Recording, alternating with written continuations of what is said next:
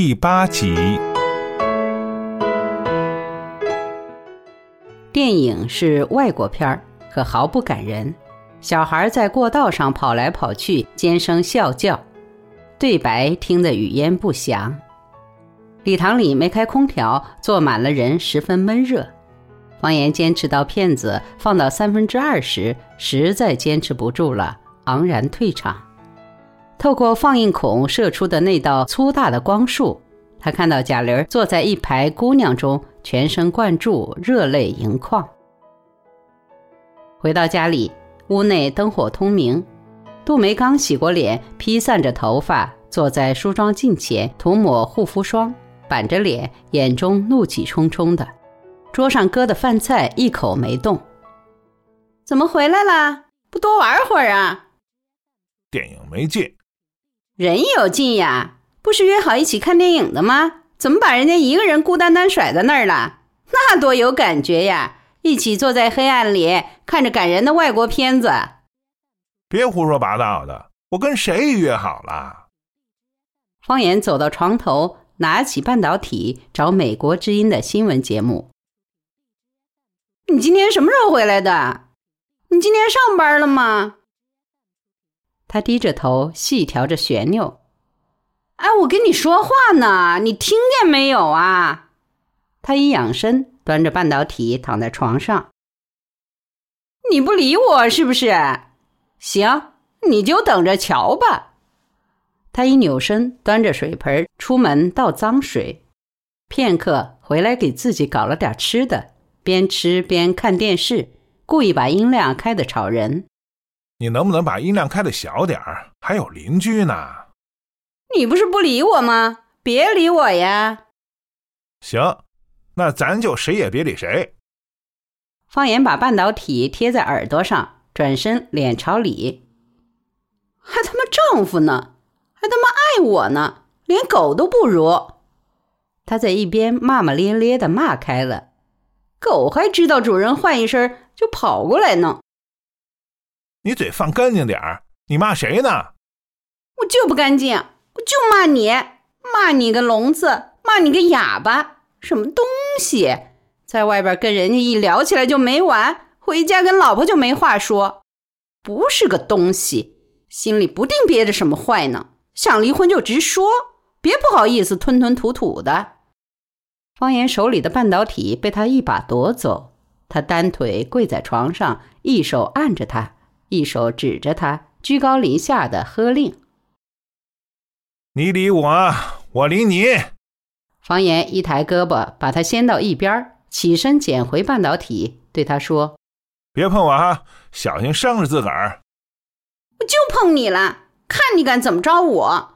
还不让我碰你了，谁打得过谁还不一定呢。他披头散发、张牙舞爪的抡着王八拳，跪着扑上来。方言一边抵挡，一边下床，警告他：“别来劲哈，给你脸了是不是？”谁给谁脸呀？给你脸了还差不多。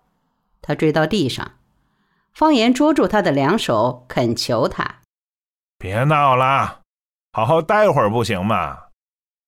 偏闹，就跟你闹。他手被他捉住，脸直逼到他脸上，张嘴就能咬着他。方言把他胳膊拧到背后，把他撅起来。你说你也打不过我。你放开我！放开我！他不屈的威胁着，接着叫了一声：“你把我拧疼了！”我放开你，那你别闹了。他不吭声。他侧脸一瞧，他哭了，连忙松开手。你说的啊，非把自己弄哭了才算完。他站在那儿，眼泪成串的往下掉，一声没有，弯着嘴像一钩下弦月，伤心死了。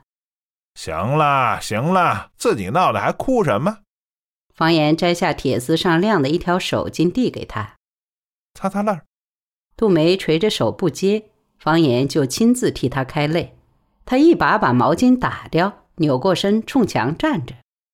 我这可是仁至义尽了哈，你别不识好歹，自己没事损事还有理了。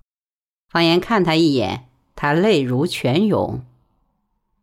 过了一会儿，他又看他一眼，他不哭了，站在那儿用手抠墙皮。你打算在那儿站一晚上啊？犯什么倔呀？你倔给谁看啊？你不睡，我可睡了啊！方言打了个哈欠，见他还是不动，就真脱衣服钻进被窝，一边说：“真舒服呀，还是被窝里舒服。就有人那么傻，喜欢站着，也没人罚他站。”说完，他闭上眼睛，蜷缩在被窝里。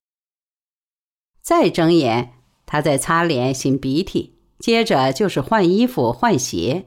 方言噌的从被窝里直条条的站起来，一步跳下床去，直扑房门。他也撒腿往门口跑。他先他一步按住门把手，接着把门锁死，把他从门口推开。你要干什么？他死盯着他，严肃地说：“你让我走。”然后拧身奋勇拉门。方言再次把他推开。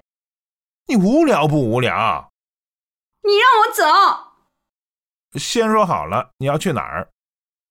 他走到一边坐下，点点头说：“行，那你就守着吧。”你打算闹夜是不是？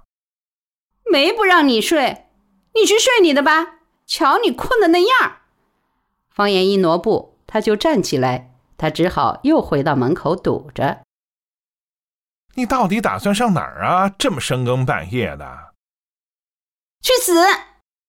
得了，又不是小孩儿，你这么大人了，你就等着瞧吧。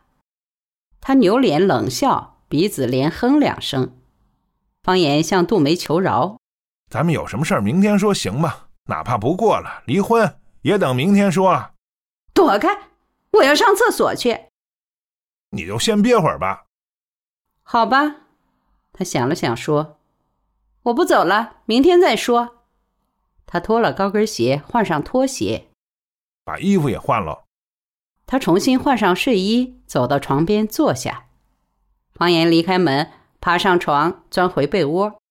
何必呢？你说，到底有多少是不可调和的敌我矛盾呢？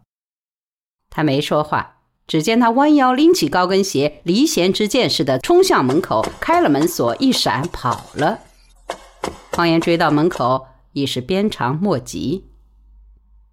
看到自己妻子穿着睡衣，拎着高跟鞋，光着两只脚丫，弯腰沿着黑漆漆的走廊一溜烟儿的跑远，他心想：这叫什么事儿啊？方言怒不可遏，看看墙上的钟，已是夜里两点，又不能不去找。他披上衣裳，换了鞋，来到月光依稀的院子里，到处是树丛的重重黑影。四周鸦雀无声，只有一两只野猫在垃圾箱觅食，猫眼闪着幽光。他走到院门口，问哨兵：“看到一个穿睡衣的女人出门没有？”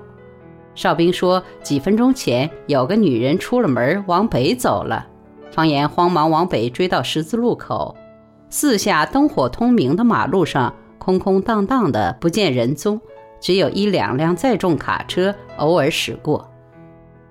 他心情绝望，又站了会儿，不知该沿哪条路追下去。一个牧羊人赶着一群口外羊从东边过来，羊群挤挤挨挨、咩咩地叫着从他身边走过。该到吃涮羊肉的节令了，他带着这个念头，哆哆嗦嗦地回到了家。躺在床上，他不住地胡思乱想，担了一会儿心，又发了一回狠，不知不觉。竟也睡着了。醒来已经是第二天早晨，房门大开，大概是门没锁，半夜被风吹开的。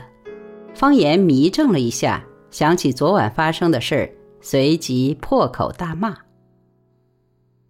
方言一边骂着，一边起床洗漱，刷完牙，他又接着骂，到科里去找杜梅。病房里正在开早饭。一群面黄肌瘦的病号围着餐车，伸着搪瓷饭盒打粥。护士戴着大口罩，他也没认出是谁。他告诉他杜梅没来过。方言又到单身宿舍的楼上去找贾玲，出来说：“杜梅昨晚没来，出了什么事儿啊？怎么跑这儿来找他？方言忍着气说：“这小婊子昨天夜里跑了。”他笑了笑说：“准是你把他给气跑的。”我气他？